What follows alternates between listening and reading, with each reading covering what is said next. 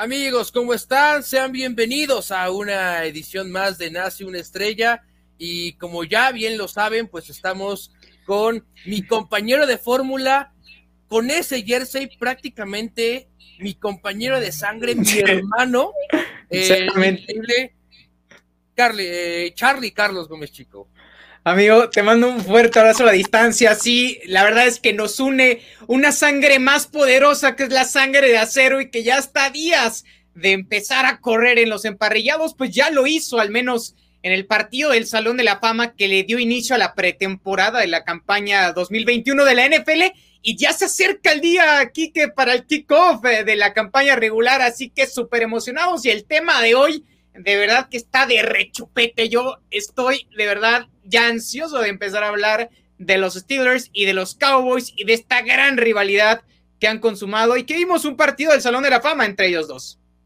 Sí, de acuerdo. Eh, bueno, ya lo sabrán. Eh, hace un poco más de una semana se llevó a cabo el juego del, Salón de la Fama entre estos Steelers y estos Cowboys, que tuvieron varios inducidos eh, cada uno de los equipos a, a este salón, pero que se ha logrado hacer una rivalidad entre estos dos equipos. Si bien en Estados Unidos es importante, no es la más poderosa, pero donde sí se logró hacer una rivalidad de choques prácticamente de familias enteras, de aficiones, es aquí en México. Aquí en México, la rivalidad entre los Pittsburgh Steelers y los Dallas Cowboys se volvió una auténtica locura.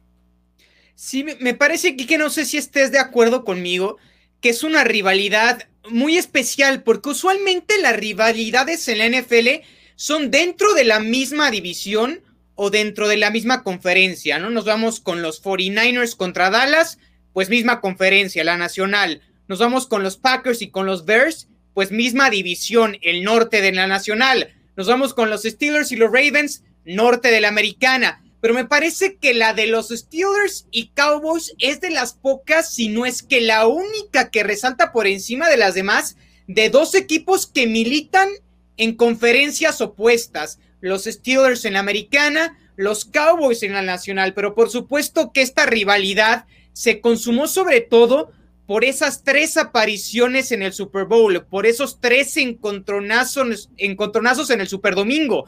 Eh, es, es la única rivalidad, o al menos los únicos dos equipos que se han encontrado tres veces en el Super Bowl en la historia de la NFL, que es algo realmente impresionante y yo creo que es por eso que se enalteció, por supuesto, esta colisión de equipos y sobre todo, como bien mencionas, el México por el auge que tuvo el fútbol americano en los años 70 en nuestro país y sabemos que en los años 70 los dos equipos que dominaban la liga eran los Steelers y los Cowboys.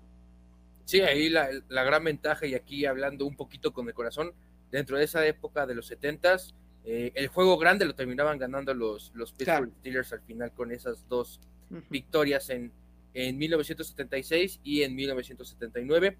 Pero ahora, este juego inicialmente data de 1960. Fue la primera vez que se encontraron en la historia. En ese momento no era una gran rivalidad, era un duelo más, como si de repente hubiéramos en la liga un eh, Tejanos eh, Arizona, o sea, que no representa una gran rivalidad. En algún momento se puede volver una rivalidad porque ya se llevaron eh, los Arizona Cardinals a dos de las mejores superestrellas de los Tejanos. Pero eso será tema de otro día. Eso será tema de, de otro día y se han enfrentado un total de 32 ocasiones. Entonces, tampoco es que desde 1960 hasta acá hayan tenido 100 juegos, 200 juegos donde se haya fortalecido. Porque como bien mencionas, Charlie, al ser eh, dos equipos de dos conferencias distintas, se enfrentan una vez solo cada cuatro años, cuando el calendario del NFL rota y les toca enfrentarse a las divisiones completas, hasta que de repente la norte eh, se enfrenta contra esta división, una de las grandes divisiones que tiene la Nacional por, por toda esta tan peleada que ha sido en las últimas dos décadas por lo menos, hasta que rota el calendario, se llegan a encontrar, o como lo vimos hace un poco más de semana y media, eh, lo que sucede en pretemporada, ¿no?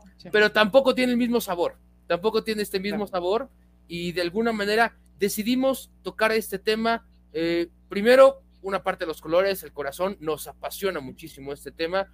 Fue el Salón de la Fama, coincidieron estos dos equipos y insisto, en México son eh, sin considerar los pechos, que yo creo que esos son de los últimos 10 años para acá, las décadas anteriores dominaba o eras Pittsburgh eh, Steeler o eras de repente vaquero.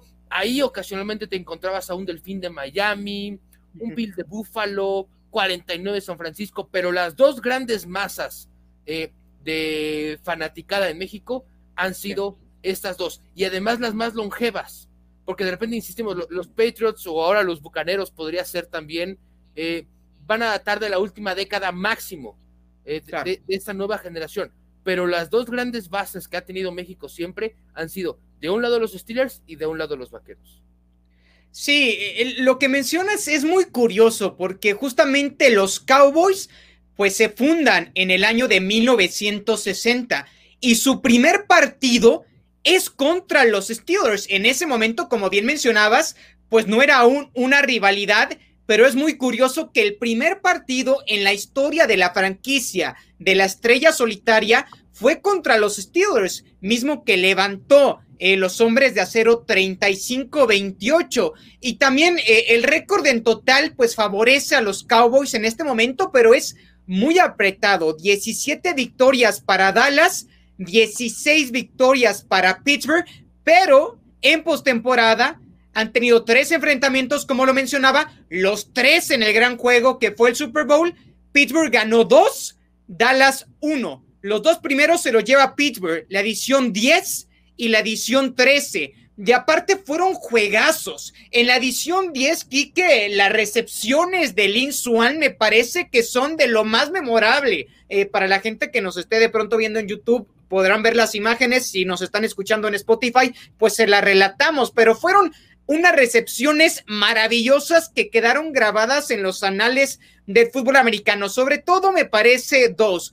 Una que fue a dos tiempos en el centro del terreno de juego, malabareando el balón Lin Swan, y otra que fue justamente en la esquina, o al menos eh, eh, en la, sí, en la sideline derecha, ¿no? Donde como una auténtica bailarina se eleva Lin Swan en el aire, toma el ovoide, mete los dos pies y es una de las mejores recepciones en la historia del Super Bowl. Y es que hay que recordar que Lin Swan practicaba ballet y eso le servía mucho para el juego de pies, para el juego de piernas y por supuesto que donde mejor lo vimos fue en ese Super Bowl 10 en el Orange Bowl de Miami, Florida.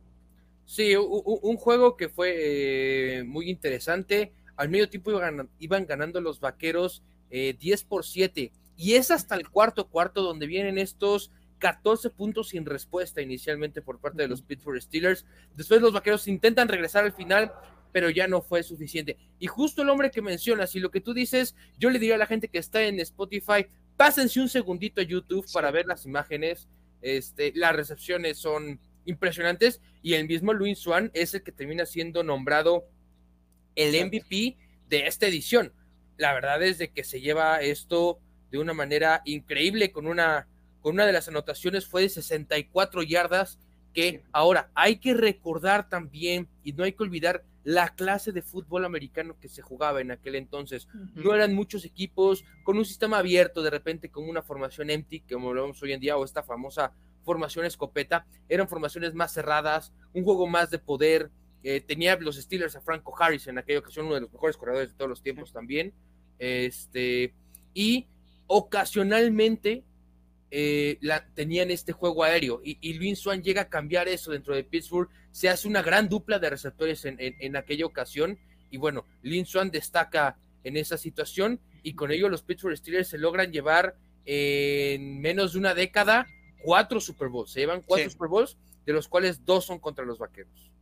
Exacto, y en un periodo de seis años se llevan los cuatro, que es impresionante. En el 73, 74, 78 y 79. En esas campañas, Pittsburgh se lleva los Vince Lombardis y justamente recordando ese pase que bien mencionabas de 64 yardas a Lin Swan, el golpe que se lleva a Terry Bradshaw de Larry Cole, ¿no? Porque vemos la anotación, nos quedamos con la imagen del touchdown pero después fue una colisión tremenda casco contra casco para Terry Bradshaw, que tuvo que abandonar el partido, pero lo abandonó como un auténtico héroe y habiendo dado una de las mejores actuaciones, me parece que hasta ese momento, la mejor actuación de su carrera. Y luego la supera me parece en el Super Bowl 13, donde lanza cuatro pases de anotación, que en su momento era un récord de la NFL. Luego lo supera Joe Montana con cinco contra los Broncos de Denver en la edición 24. Y luego lo supera Steve Young en la edición 29, también de los San Francisco 49ers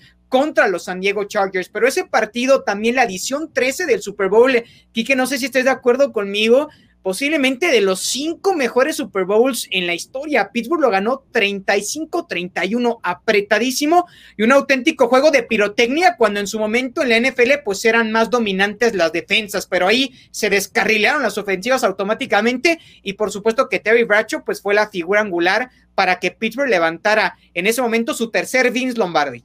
Sí, y, aquí algo muy importante porque comentábamos este juego eh, terrestre y aéreo eh, en la primera mitad, Terry Bradshaw llevaba nada más y nada menos que 253 yardas, algo que para incluso algunos juegos de hoy en día es muy complicado, eh, cerca de 250 yardas en la primera mitad. Y para ese momento ya había logrado empatar el pase más largo en la historia de un Super Bowl, que era de 75 yardas. ¿A quién le pertenecía antes? A Johnny United en el Super Bowl, en la, quinta edición de, del Super Bowl. Logra hacerlo eh, ocho ediciones después los Pittsburgh Steelers se vuelven a llevar el juego. Y bueno, por las estadísticas antes mencionadas, ahora es eh, el número 12 del el coreback de los Pittsburgh Steelers quien se termina apoderando del premio del jugador más valioso.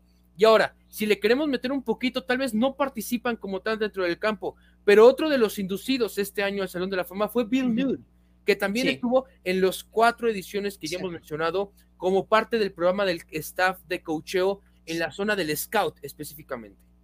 De acuerdo, hubo dos inducidos de esa época muy importantes. Uno, como bien mencionas, Bill Nunn, que fue uno de los arquitectos junto con Chuck Noll para formar esta gran dinastía de los años 70. Bill Nunn fungía como scout, fungía como reclutador de los Steelers y otra figura fue Donnie Shell, que también fue inducido justamente en la clase del 2020 al Salón de la Fama Histórico Safety de los Steelers y que también recolectó joyería fina en esa década de los 70 con esa dinastía maravillosa de los Steelers de Pittsburgh. Entonces, me parece que esta inducción al Salón de la Fama de la clase 2020 y 2021, porque hay que recordar que se dio en conjunto, el sábado se dio la del 2020, el domingo la del 2021, porque el año pasado no se pudo celebrar por el tema de la pandemia, tuvo muchos nombres acereros, pero también tuvo muchos nombres vaqueros y uno de ellos pues también es Jimmy Johnson, que más adelante seguramente platicaremos de él, y Drew Pearson, porque Drew Pearson también es de esta época, uno de los mejores receptores en la historia de Dallas, recordadísimo por esa recepción del Ave María con Roger Staubach, que justamente en los playoffs del 75 contra los vikingos de Minnesota. Y hay que, hay que recordar esa campaña del 75. Dallas llega al Super Bowl contra los Steelers, este Super Bowl 10. Lo termina perdiendo, pero en su transcurso para llegar, eh, se enfrentan contra los vikingos eh, eh, en la ronda divisional. Y por supuesto que ganan el partido con ese Hail Mary, con ese Ave María tremendo de Roger Staubach y lo recibe Drew Pearson que por muchos años esperó ser inducido y finalmente se le cumplió.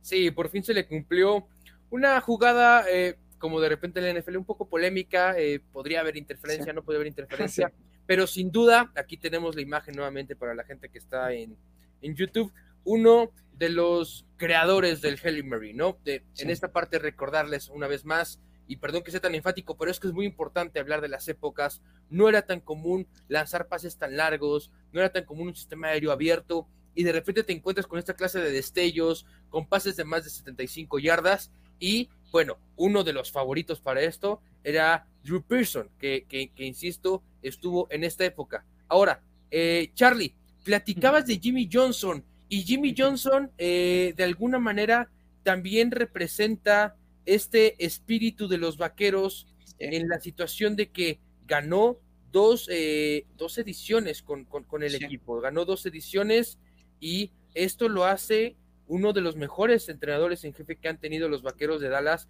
a lo largo de su historia. O sea, aquí también no solo es hablar de las últimas épocas, sino a lo largo de su historia es uno de los mejores eh, que han tenido estos Vaqueros que les ha costado mucho finalmente este retornar a la senda del triunfo. Lamentablemente no fue Jimmy Johnson el que estuvo en contra de los Pittsburgh Steelers, E, en ese momento, si no me equivoco, era Barry Switzer, el entrenador en jefe, pero fue de la época. No, no, no, no, fue el coach en contra del Super Bowl 30, que también estaremos platicando del Super Bowl 30, pero sí fue en esa época de Troy Aikman, de Mitt Smith, de Michael Irving, eh, Jimmy Johnson, uno de los arquitectos de esta dinastía de los Boys. Sí, de acuerdo. Eh, revive la rivalidad, ¿no? Ya mencionábamos, se enfrentan en el Super Bowl 10, se enfrentan en el Super Bowl 13 y se vuelven a enfrentar en el Super Bowl 30. Ya estamos hablando de la campaña de 1995. Ya llovió tantito a partir de esa última edición 13. Esta se lo llevan los Cowboys. Jimmy Johnson, como bien mencionas, ya no estaba presente como entrenador en jefe, pero le dejó prácticamente el equipo armado a Barry Switzer para levantar el Vince Lombardi. Y es que Jimmy Johnson, como bien mencionas, otro de los arquitectos cruciales de los Cowboys. Creo que también en este sentido la historia de Pittsburgh y de Dallas es muy similar. Grandes entrenadores en jefe. Jimmy Johnson llega para suplir al otro histórico, que ese sí estuvo presente en la edición 10 y en la edición 13, Tom Landry el famoso hombre del sombrero, ¿no? Inconfundible su imagen. Jimmy Johnson llega en la temporada del 89 supliendo a Tom Landry, que fue despedido por eh, Jerry Jones cuando toma las riendas como eh, presidente y como dueño eh, de la estrella solitaria. Llega Jimmy Johnson después de que los Cabos llevaban tres temporadas sin pasar a postemporada. En el 89 quedan como el peor equipo de toda la NFL y tan solo tres años después lo lleva a ganar el Super Bowl en el 92, la edición 27, y lo vuelve a replicar en la edición 28. Se lleva dos Vince Lombardis. Jimmy Johnson empieza a tener fricciones con Jerry Jones, lamentablemente para los Cowboys. Se va del equipo, llega Barry Switzer y todavía con Barry Switzer pudieron ganar el Super Bowl 30 en 1995, pero ya prácticamente con un equipo hecho y que era de Jimmy Johnson, que es la realidad. Y por eso, pues Barry Switzer no duró mucho tiempo como head coach, porque se dio cuenta Jerry Jones de que, pues prácticamente ganaron porque Jimmy Johnson les dejó el equipo hecho. O sea, yo no sé cuántos Super Bowls hubieran recolectado si Jimmy Johnson se hubiera quedado más años con Cowboys, porque estuvo muy poco, o sea, estuvo del 89 a la temporada del 93, terminando la temporada del 93 y con su segundo Vince Lombardi en la mano, decide irse de los vaqueros. Híjole, yo creo que hubiera sido eh, otra de las grandes dinastías.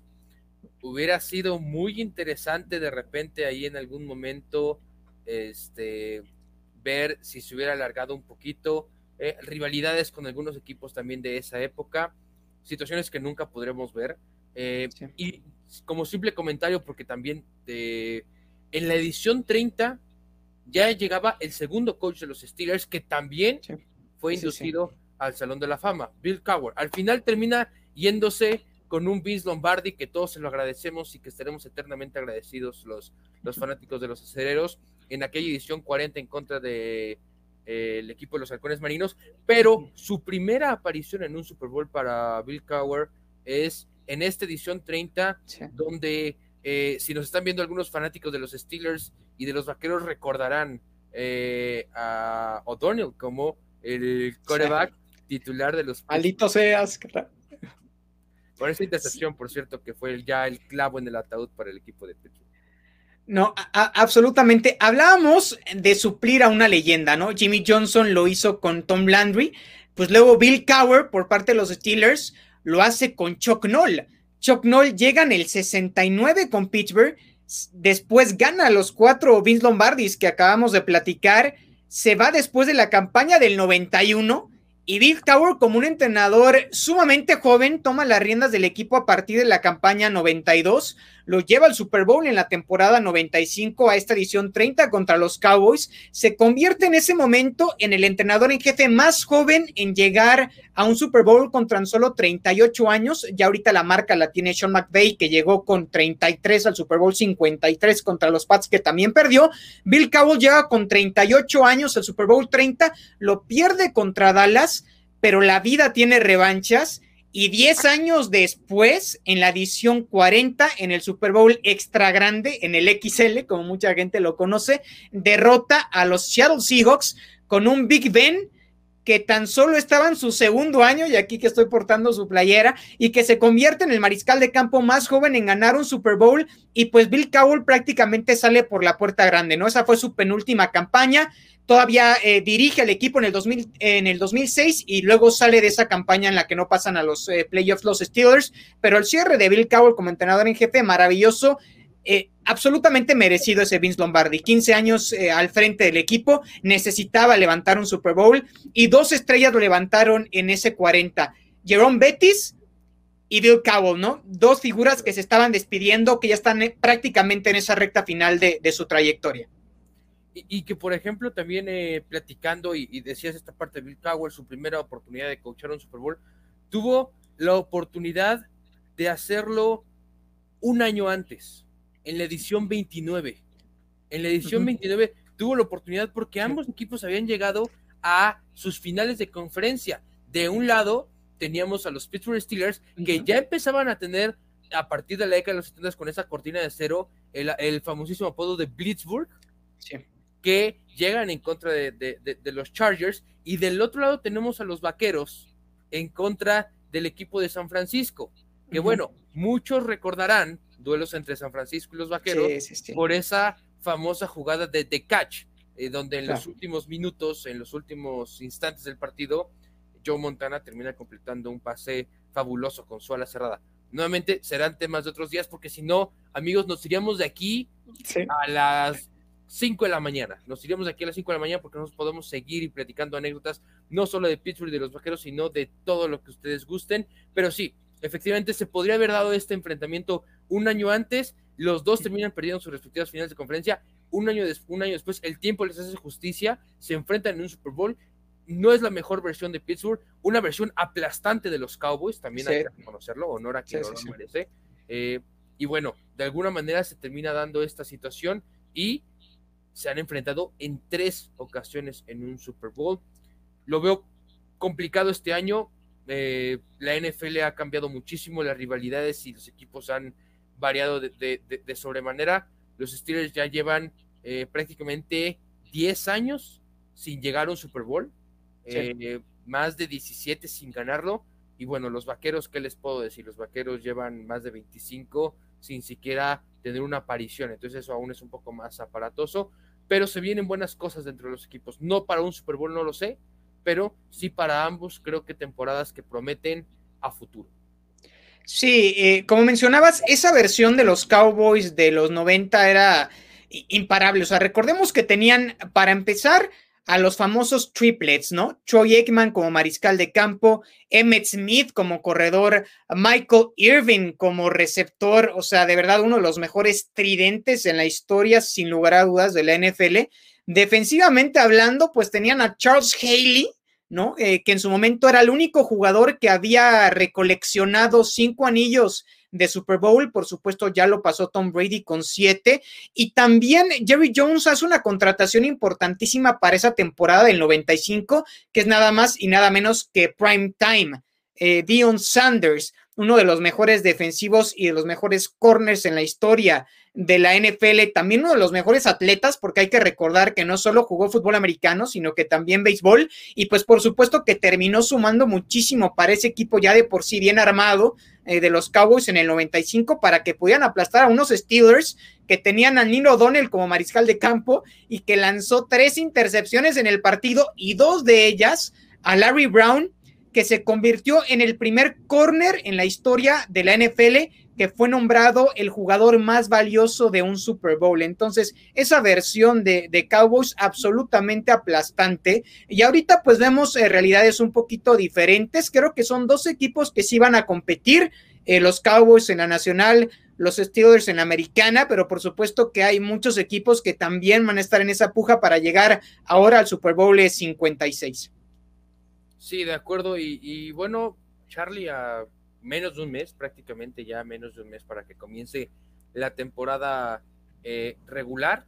Eh, estos episodios ya lo saben, salen eh, a inicios de semana. Entonces ya estamos a prácticamente menos de 30 días para que comience el kickoff, tanto el del jueves como los de los domingos. Entonces eso también estaremos muy emocionados. y creo que es tiempo de que platiquemos sin que nos vayamos, sin que nos aloquemos, sin que de repente platiquemos las tres horas que estamos de repente acostumbrados a hacerlo fuera de micrófonos, un poquito de las realidades de cómo llegan estos dos equipos, porque ya tuvimos el, la primera probadita de la temporada y fue con estos dos en el Hall of Fame, por supuesto, con muchas bajas eh, normales, eh, varios jugadores titulares ni siquiera se equiparon, otros se equiparon como el caso de Ezequiel Elliott, pero no tuvieron participación alguna, y también para empezar a ver algunos novatos de ambos equipos y las contrataciones que tienen eh, las respectivas eh, equipos representativos. Entonces, bueno, se presentó como algo interesante y que fue oficialmente el primer juego de temporada de la NFL. Sí, como bien mencionas, eh, yo creo que por parte de los Steelers el gran rival va a ser el calendario y lo hemos platicado tú y yo ya en diversas ocasiones. Eh, la NFL pues saca una estadística que se llama Strength of Schedule, que es que es tan complicado va a ser el calendario para cada uno de los equipos conforme al récord de victorias de la campaña anterior de los conjuntos a los que se va a enfrentar el equipo. En el caso de Pittsburgh, al menos en papel, es el más complicado de toda la NFL. El gran problema que tiene Pittsburgh, y también ya lo hemos platicado mucho, Quique, y que por cierto lo podría resolver el nombre o el hombre que tú tienes en, el jersey que estás portando el día de hoy, es el juego terrestre. Pittsburgh la campaña pasada fue el peor equipo de toda la NFL corriendo el balón, número 32, sotanero. El peor equipo corriendo lo voy de. Necesitan establecer el juego terrestre porque le tienen que quitar presión a Big Ben. Eh, los equipos opositores la campaña pasada en la recta final ya sabían perfectamente cuál era el planteamiento ofensivo que tenía Pittsburgh, que era pasar el ovoide prácticamente en el 85% de las ocasiones. No había juego terrestre, lo tienen que establecer con Najee Harris, que fue la primera selección del equipo en este último draft 2021. Creo que la defensa sigue siendo muy estable, la campaña pasada la vimos siendo una de las mejores de la NFL y creo realmente que la clave del éxito para Pittsburgh es establecer el juego terrestre. La gran incógnita sigue siendo la línea ofensiva que tiene muchos nuevos nombres, Quique.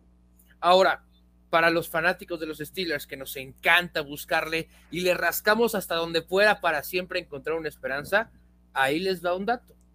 En el Super Bowl 43, dos cuestiones muy sencillas. Los Pittsburgh Steelers comenzaron con el calendario más difícil, con estas estadísticas que tú mencionas, y las grandes interrogantes que se tenían al inicio de esa temporada era lo deficiente que era la línea ofensiva. Las dos mismas interrogantes que estamos teniendo en esta, en esta edición de temporada 2021-2022 eran las mismas que se tuvieron en aquella campaña del Super Bowl 43. No estoy diciendo que acabaran igual, ojalá acaben igual y, ojalá que de repente veamos faltando 43 segundos un pase a Claypool en la zona de anotación y que se consagren los Steelers.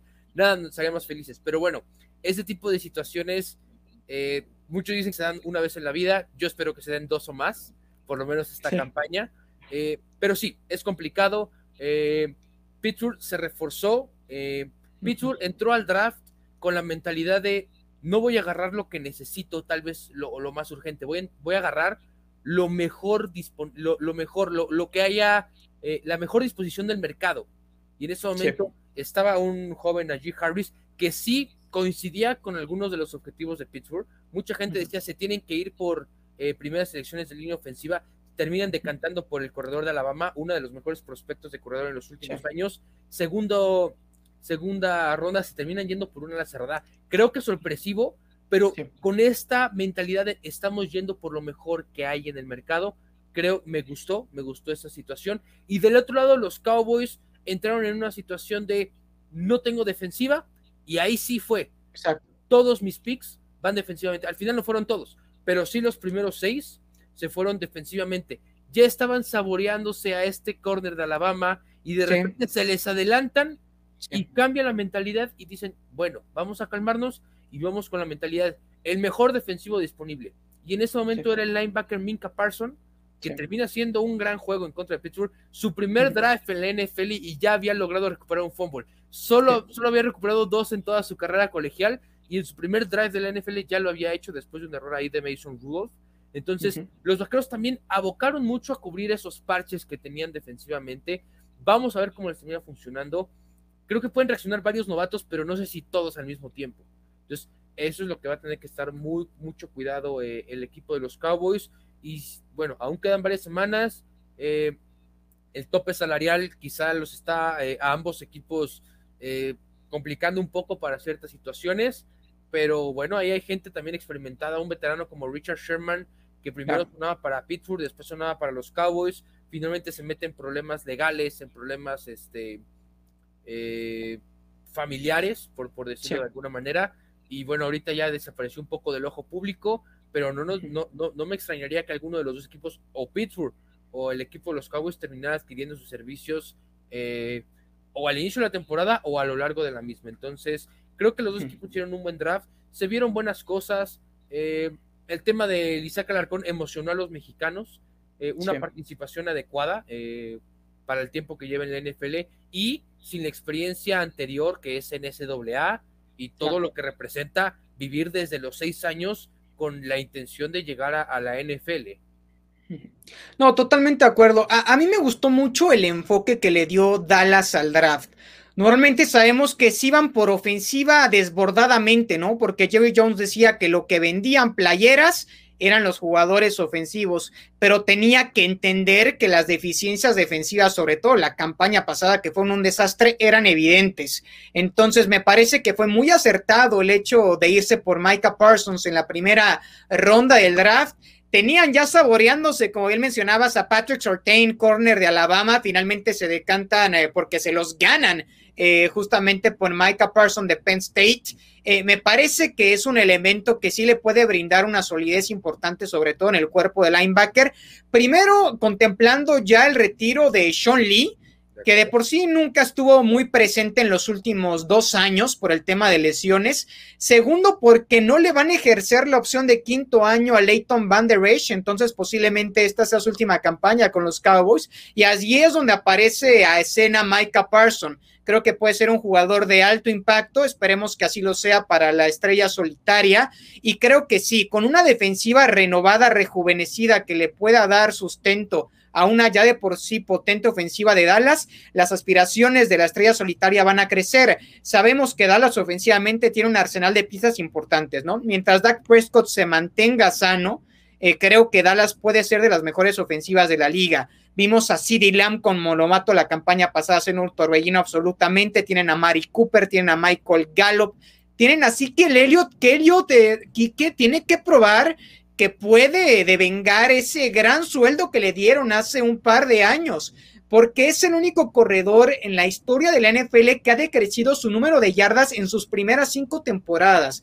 Lo de Ezekiel Elliott tiene que mejorar. Eh, vimos a Tony Pollard de pronto ser mejor corredor que Elliott la campaña pasada, es algo que tiene que corregir Dallas, porque sabemos de la calidad que tiene Ezekiel Elliott, pero tiene que volverla a demostrar, tiene que ponerse físicamente bien estable nuevamente para poder aportarle mucho a Dallas. Y pues bueno, como bien menciono, Dak Prescott necesita mantenerse sano, hay que ver cómo regresa de esa dislocación y ruptura tan aparatosa que sufrió la campaña pasada en el tobillo.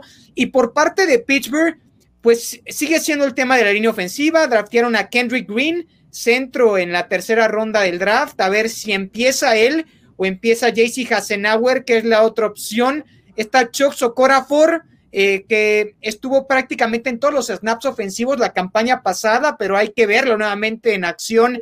Kevin Dodson, que Kevin Dodson ha sido sumamente criticado por Mike Tomlin, que ha dicho que no ha trabajado como un jugador de roster inicial o de roster principal, ¿no? Entonces, eso es algo preocupante para, para Pittsburgh. Por otro lado, pues está Zach Banner, eh, pero realmente la línea ofensiva maravillosa que tuvimos hace algunos años ya, ya no existe, ¿no? Marquis Ponce retirado, Alejandro Villanueva en los eh, Ravens, el tema de David y Castro, pues también eh, sin equipo y al parecer ya va a optar por el retiro. Entonces, esa es la gran incógnita de Pittsburgh. Najee Harris sabemos que fue el mejor corredor del college football la campaña pasada, pero necesita línea que le abra huecos para poder ejercer esa gran potencia que tiene, aunque lo que me gusta es que tiene buenas manos, ¿no? Eh, me parece que con James Conner esa oportunidad que tenía Big Ben de pronto, como cuando la tenía con Le'Veon Bell de lanzar el ovoide con un corredor como válvula de escape y ganar ciertas yardas, no la tenía con James Conner. La verdad es que James Conner tenía eh, manos de piedra y creo que tiene más amables eh, manos, en este caso Najee Harris. Y, por ejemplo, ahorita justo estás tocando un, tema muy importante y yo les voy a lanzar simplemente eh, ofensivamente, porque de repente se, nos olvida un poco ah, en, algunas, en algunos momentos y dicen, es que ya algunos equipos necesitan una reestructuración, necesitan esto, necesitan lo otro, de acuerdo en el tema de la línea ofensiva. Sí. Pero el único jugador que sigue vigente con los Pittsburgh Steelers del roster del 2017, que ojo, fue hace cuatro años, ¿eh? Sí. Hace cuatro años fue el 2017. El único jugador que sigue vigente es Big Ben. Sí. Nuestro gordito precioso que le vamos a dar todas las hamburguesas del mundo si nos regala un Vince Lombardi más. Y si no, también se las vamos a dar, pero pagaríamos con más gusto con un Vince Lombardi. Este. Es En ese momento estaba Le'Veon Bell, Antonio Brown, Martinez Bryant, Jesse James, Vance McDonald, Alejandro Villanueva, Ramon Foster, Ponzi, De Castro, y ya ninguno está. Pittsburgh se está renovando y en algún momento va a llegar la renovación de Big Ben, pero para esta temporada creo que tienen al arsenal adecuado, si no para hacer una ofensiva explosiva que vaya a estar en el top 3, porque creo que hay ofensivas explosivas como el tema de Green Bay, que ya con toda la situación, Aaron Rodgers parece que van a, este, a tener una ofensiva de miedo. Se está juntando de nuevamente para tal vez un The Last Dance ahí en varias cuestiones de receptores. Este, están haciendo ahí sus movimientos. El tema de Kansas City sigue siendo una cosa brutal. Eh, se renovaron eh, con la línea ofensiva. El tema, por ejemplo, por supuesto, de los Bucaneros, de los mismos Cowboys, creo que ellos son los que van a estar peleando el top 3. Este, pero Pittsburgh no. Pittsburgh va a abocar más a su defensa, eh, de lo que pueda trabajar. Y ahora, del tema de los Cowboys, y hablando solamente del juego del Salón de la Fama, decíamos rapidísimo, ¿no? El tema de Isaac Alarcón participó eh, algunos snaps, termina ahí al final con un reporte médico, saliendo por, por un tema de lesión, al final termina regresando y esto que por supuesto todos los mexicanos nos debe de enorgullecer tremendamente, sin importar el equipo que le vayas. Claro. Sin importar el equipo que le vayas, que veas una bandera de México en un casco de la mejor liga del mundo, lo único malo de toda esa foto es el casco. Es lo único malo. de acuerdo. La bandera se ve preciosa. Pero lo único malo ahí quizá es el casco. Sí, hay dos mexicanos eh, que están poniendo el nombre de la bandera tricolor muy en alto. Uno, como bien mencionas, Isaac Alarcón. El otro con 49ers, Alfredo Gutiérrez, es otro jugador que también hay que tomar en cuenta, porque son los dos grandes representantes de la cultura pues hispanoamericana o al menos mexicana que están en este momento en la NFL. Por cierto, también, Quique, en el Salón de la Fama, la inducción, eh, ya que estamos hablando de mexicanos o de eh, personas con ascendencia mexicana, Tom Flores, ¿no? Eh, un entrenador en jefe que ganó dos Super Bowls con los Raiders, que fue el primer mariscal de campo también en su momento de ascendencia mexicana en iniciar un partido profesional de fútbol americano. Entonces, bien merecido poniendo el nombre de la sangre latina en alto, sobre todo la mexicana y la verdad es que uno de los mejores entrenadores en jefe, sobre todo para los malosos, sin duda alguna, así que gran reconocimiento para Tom Flores, que ya está dentro de Canto Ohio, afortunadamente. Y pues bueno, del tema de Isaac Alarcón, sí, eh, lo platicábamos. Ah, yo, yo no lo vi mal en el Salón de la Fama, pero creo que sí le falta mucho más para poder aspirar a estar dentro de, de la línea ofensiva titular para, para Dallas. Y, pero por el simple hecho de ya estar en una escuadra de prácticas, el simple hecho de hacer un equipo y de estar presente como una representación mexicana, es importante.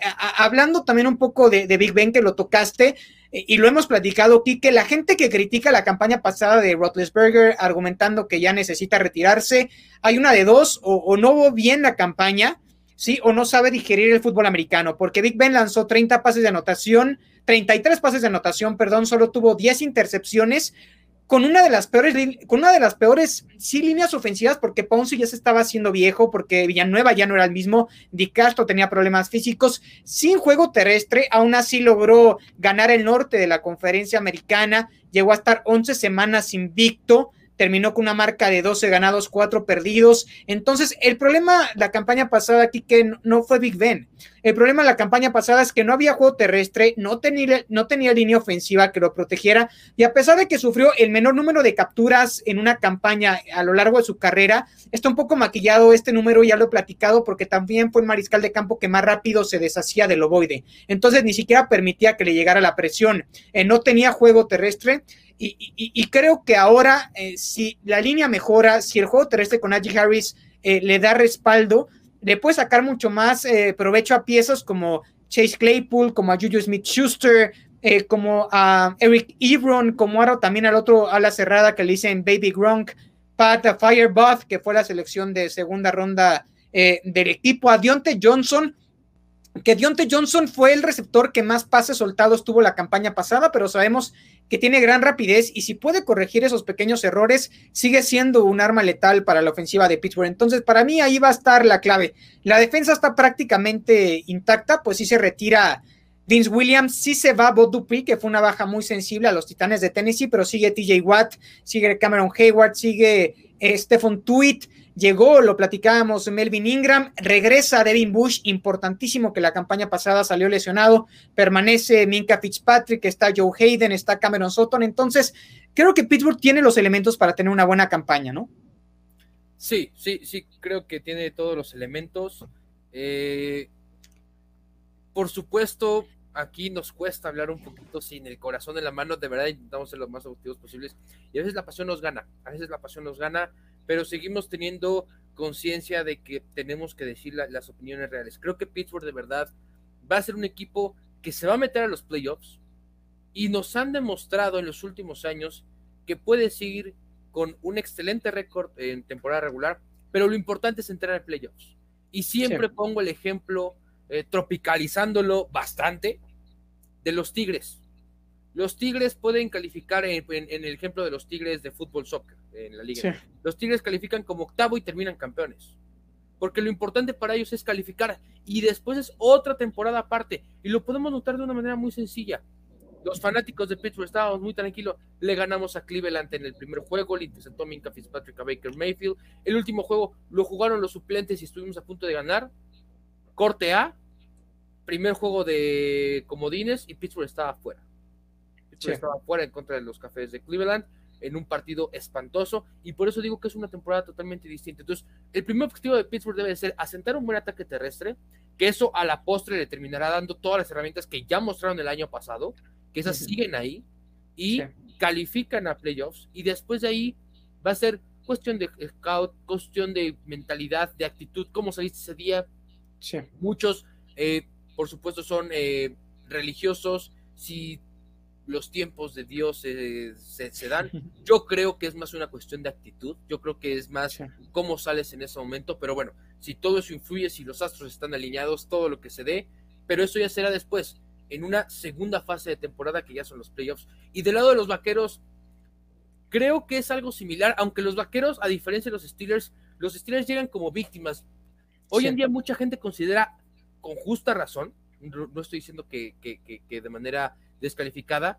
Yo tengo otro, otro punto de vista, pero califican a Baltimore y a Cleveland por arriba de ellos. Y está bien, eh, también está bien. Creo que no comparto ese punto de vista. Pero el lado de los vaqueros, los vaqueros hicieron todo lo posible para ser los principales favoritos de ganar su división.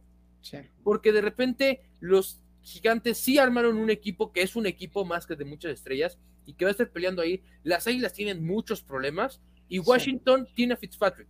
Y no es por demeritarlo, pero Fitzpatrick te va a dar unos partidazos de repente, pero en los momentos grandes se te va a caer como lo ha hecho en todas las temporadas que tiene. Entonces, creo que esta temporada tiene más que perder el equipo de Dallas. Sí, totalmente. Tiene más que perder.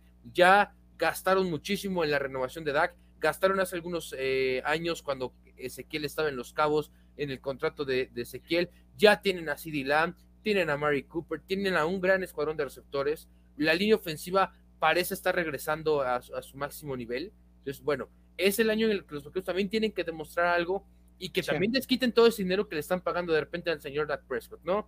Que esperemos que pueda concluir la campaña porque lamentablemente se la perdió por un tema de, lesión y a ver qué sucede. O sea, yo, yo, yo, yo estoy un poco escéptico en ese tema, pero bueno, los vaqueros tienen mucho que demostrar esta campaña específicamente. Sí, totalmente de acuerdo. Algo muy peculiar pasa con Dallas. Cuando son considerados underdogs, es decir, cuando no son favoritos, tienen buenas campañas, ¿no? Recordamos la 2016, cae lesionado Tony Romo, todos decían que la campaña estaba terminada, de pronto aparece Doug Prescott, que en ese momento era novato, y los lleva a ganar el este de la conferencia nacional, a ser el primer sembrado también de la conferencia azul. Y ahora los últimos años, cuando aparecen en primera plana como el equipo favorito para llevarse el este de la nacional, no logran consumar esa corona, ¿no? Ya sea por una cosa o, por otra. También Mike McCarthy extremadamente apretado, ¿no? Tuvo un muy mal debut como entrenador en jefe. Yo creo que si ahora eh, con Dak Prescott a los controles no logra meter a los Cowboys a la postemporada y ganar la división, lo puede volar Jerry Jones. Y ese, como bien mencionas, eh, Filadelfia está Jalen Hurts, incógnita en cuanto a mariscal de campo, de Bonta Smith, que fue también su selección eh, de, draft número uno, receptor de Alabama, ganador del trofeo Heisman, al parecer se va a perder algunas semanas por lesión. Eh, también en el tema de los gigantes de Nueva York, Daniel Jones, aún no se sabe si va a ser la solución a futuro para el equipo. Me gustó mucho lo que hizo Joe Judge como entrenador en jefe en su primera campaña, pero necesito el mariscal de campo para ganar, sin duda alguna. Y por parte de Washington es lo mismo. Me gustó mucho cómo se reforzaron y lo hemos platicado. Curtis Samuel, Adam Humphries, tienen a Terry McLaurin, tienen una de las mejores defensas de toda la NFL, sobre todo encabezada por Chase Young, que fue el defensivo novato del año la campaña pasada. Está Monte Sweat, eh, pero les falta coreback, ¿no?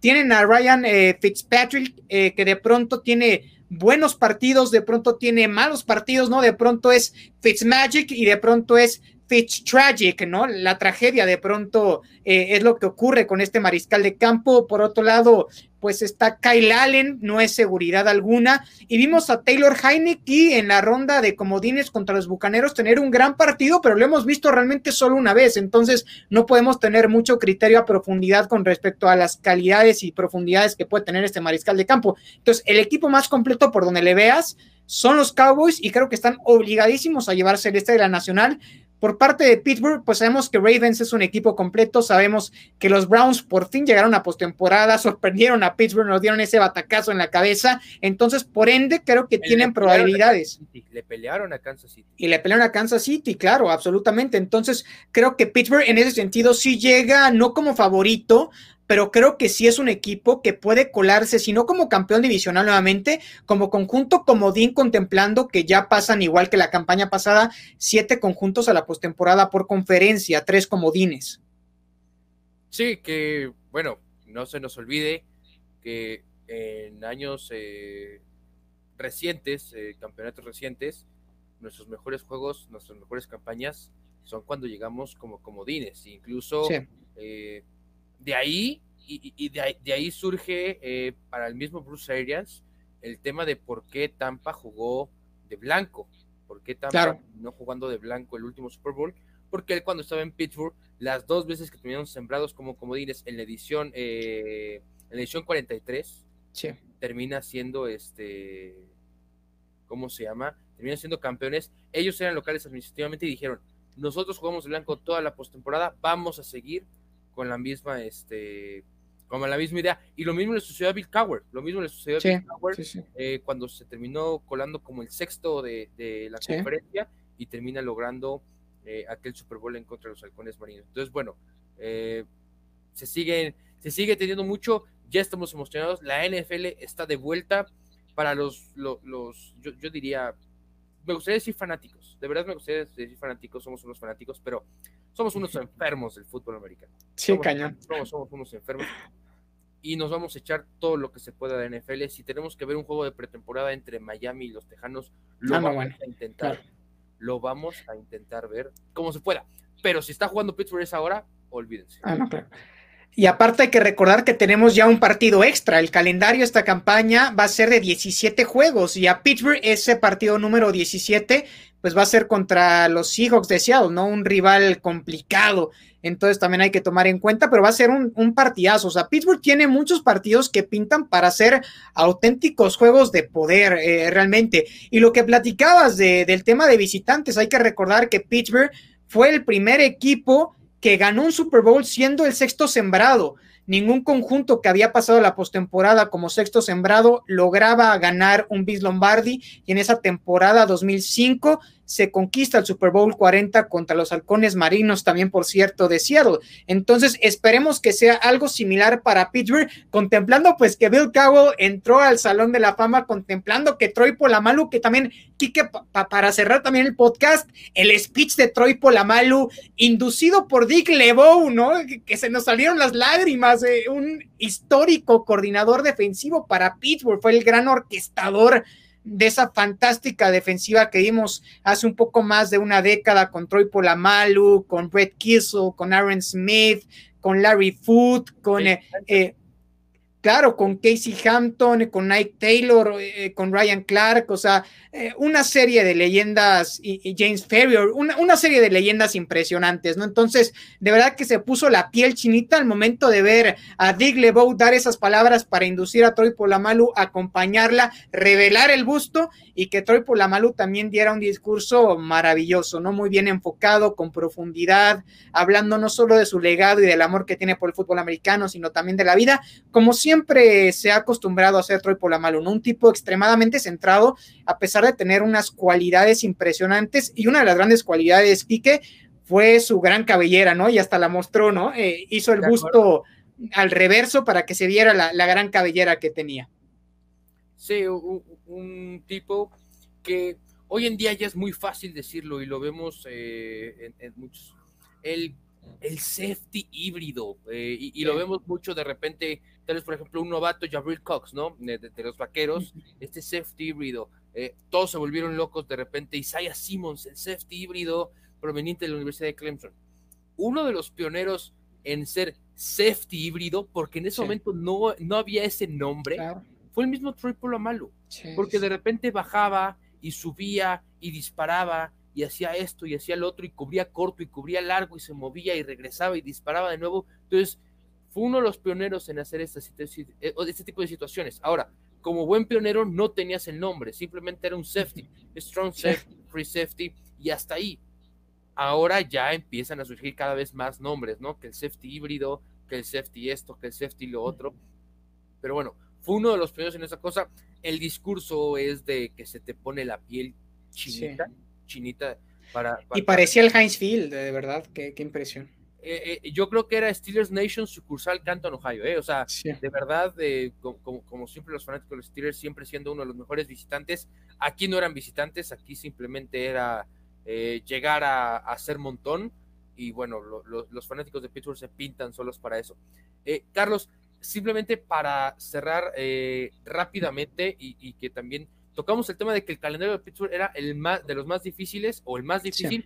Y del otro lado, por eso también digo que mucho el tema de los Cowboys este, tienen mucho que mostrar porque es uno de los calendarios más fáciles. Sí. Estadísticamente hablando. Claro, e, es que tienen, eh, como bien mencionabas, todas las de ganar Dallas. Tienen, me parece, el equipo, las piezas, el calendario, la división, no sé qué más puede pedir este equipo para llevarse nuevamente el este de la conferencia nacional y para poder llegar a instancias importantes en la postemporada, porque también las veces eh, recientes que llegan a los playoffs se quedan cortos, no han podido llegar a una final de conferencia desde que ganan el Super Bowl de 1995. Ya ha llovido muchísimo para Dallas sin siquiera tocar la antesala, sin siquiera tocar una final de conferencia, muy exigido el equipo, muy exigido Mike McCarthy, muy exigido Dak Prescott por el contrato multimillonario que le dieron. Entonces, Dallas se tiene que poner las pilas auténticamente y ser un equipo protagonista en la nacional, que me parece por primera vez en muchos años no tiene tantos equipos protagonistas. Creo que los pesos pesados están en la americana, ya lo platicabas, Kansas, Buffalo, Baltimore.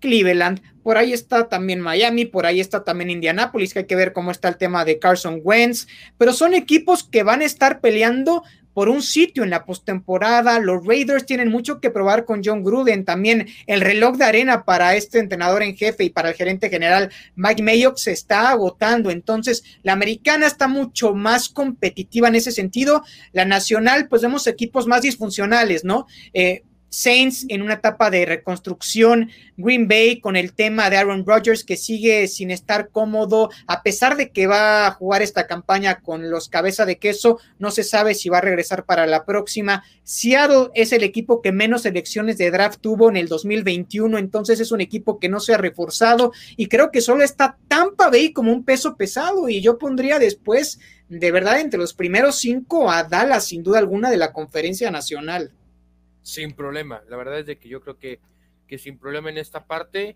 Y yo solo les diría a todos los fanáticos de la NFL, sin importar a cuál le vayan, disfruten mucho esta temporada. Disfrútenla mucho como todas, porque siempre nos va a pasar lo mismo, porque se nos va a ir primero volando, se nos va a ir rapidísimo la temporada, y vamos a regresar a marzo y vamos a extrañar, se los dije hace un momento, vamos a extrañar a un Tejanos Miami de pretemporada. Sí, vamos a estar extrañando la NFL, porque nos pasa año con año y este, disfrútenla mucho, mucho éxito a sus equipos, eh, mucho éxito, por supuesto, mucho más a los fanáticos de los Pittsburgh Steelers, que esperemos que este, este año eh, llegue el séptimo, ojalá se logre, y este, y con quien más estoy agradecido es con mi amigo Carlos Gómez Chico por permitirme en un episodio más estar con él platicando de lo que más nos apasiona que son los deportes, de lo que más nos apasiona que es el fútbol americano y de lo que más nos apasiona que son los Pittsburgh Steelers. O sea, hoy fue el, el combo perfecto y bueno, con, una persona tan culta, tan, tan, tan, amena, tan amigable, que de verdad tengo el placer de llamar amigo.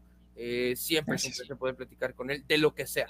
Vamos a estar platicando de las canicas y es increíble poder platicar con él. Generalmente platicamos de Pittsburgh, pero si platicáramos de canicas eh, también es increíble. Entonces también, eh, Charlie, muchas gracias. Una disculpa por no estar en el episodio anterior pero hay unos temas personales me lo, me lo impiden, pero estamos aquí de regreso y bueno, con este temazo. No, amigo, eh, tú sabes que el, cariño es mutuo. La vida nos llevó a juntarnos y a establecer este proyecto. Dos aficionados de los Steelers se conocen y hacen clic instantáneo, tienen una idea muy similar en cuanto al tema del amor por el deporte, en cuanto a la idea también del amor por un equipo que nos une como son los Steelers. También eh, me da un placer tremendo el decirte gran amigo, porque te has convertido en un corto tiempo en uno de mis grandes amigos y lo puedo decir de verdad. Siento una gran empatía contigo. También eres una persona extremadamente amena, muy conocedora del fútbol americano y de los deportes. me había faltado conocer a otro gran aficionado a los Steelers, ¿no? Eh, mucha gente se dice ser aficionada de Pittsburgh, pues es la afición más grande en el mundo y sobre todo aquí en México, pero alguien que realmente se adentre en el tema, que lo conozca bien, poca. ¿no? Y tú eres una de ellas. Entonces, en ese tema, a, mí me, fue un deleite conocerte. Empezar este proyecto contigo que se llama Nace una estrella y que estoy seguramente que llegaremos al, al, cielo, como bien lo indica el nombre.